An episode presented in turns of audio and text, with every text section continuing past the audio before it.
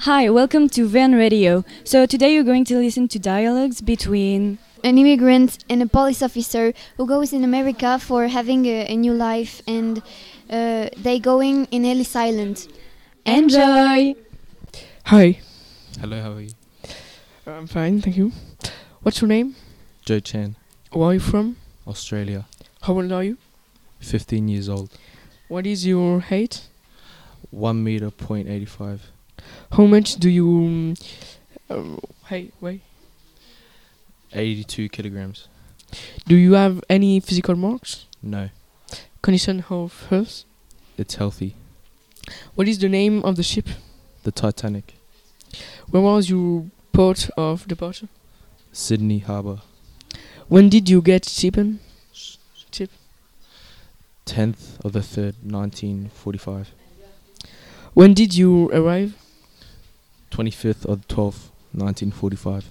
Do you have a ticket to your final destination?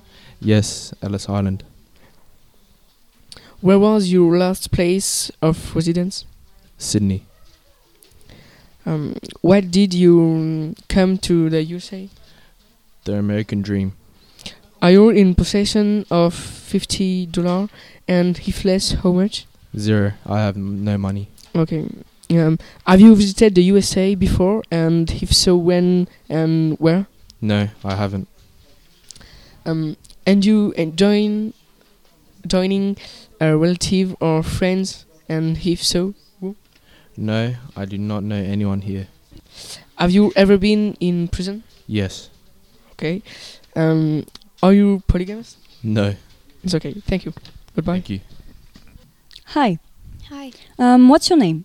Rafaela Hernandez, Okay. Uh, what's the place of birth? Mexico, Puerto Rico. Okay. Oh, how old are you? I'm 21 years old. Okay. So you're a woman. Uh, what's your nationality? I'm Mexicana. Okay. Uh, what's your weight?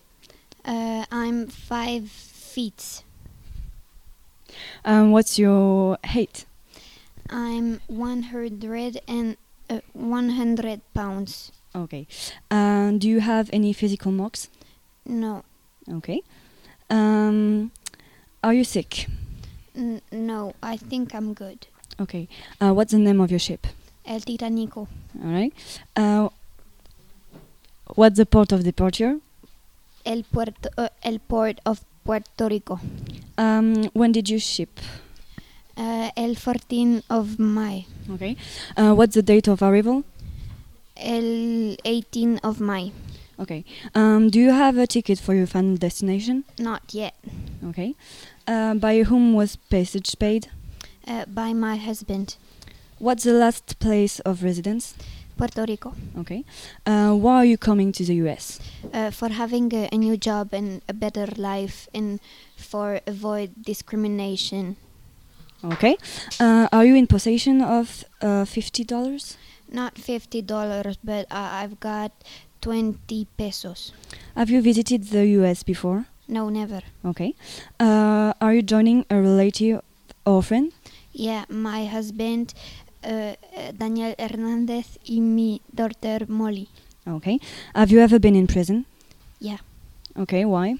fight. Okay. Uh, are you a polygamist? No, never. Uh, are you an anarchist? Yeah. Goodbye. Goodbye. Hello, welcome to Ellis Island. I have some questions to ask you. Are you ready? Yes, What is your family name? my family name is Robert. What's your given name? It is Madeleine, Your place of birth? France. How old are you? I'm 35. What's your nationality? I'm French. What's your age? Je mesure 1m65. And your weight?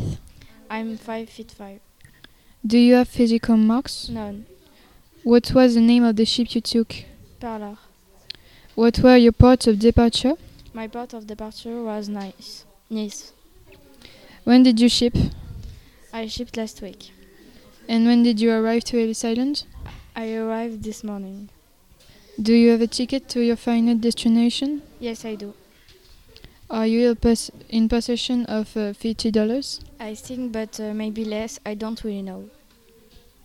Are you joining a relative or a friend? And if so, who?